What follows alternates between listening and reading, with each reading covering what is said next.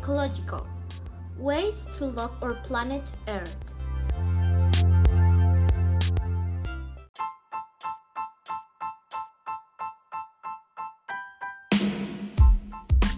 Some ideas are 1.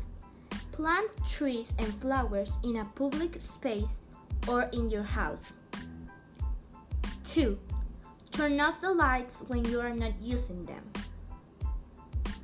3. Have a vegetable garden in your house and take care of it.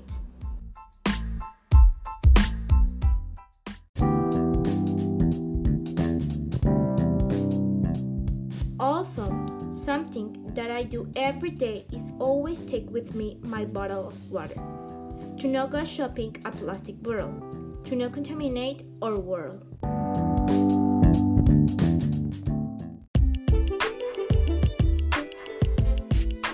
Thank you for listening to me. Now, go ahead and go to do some ideas. You can change the world.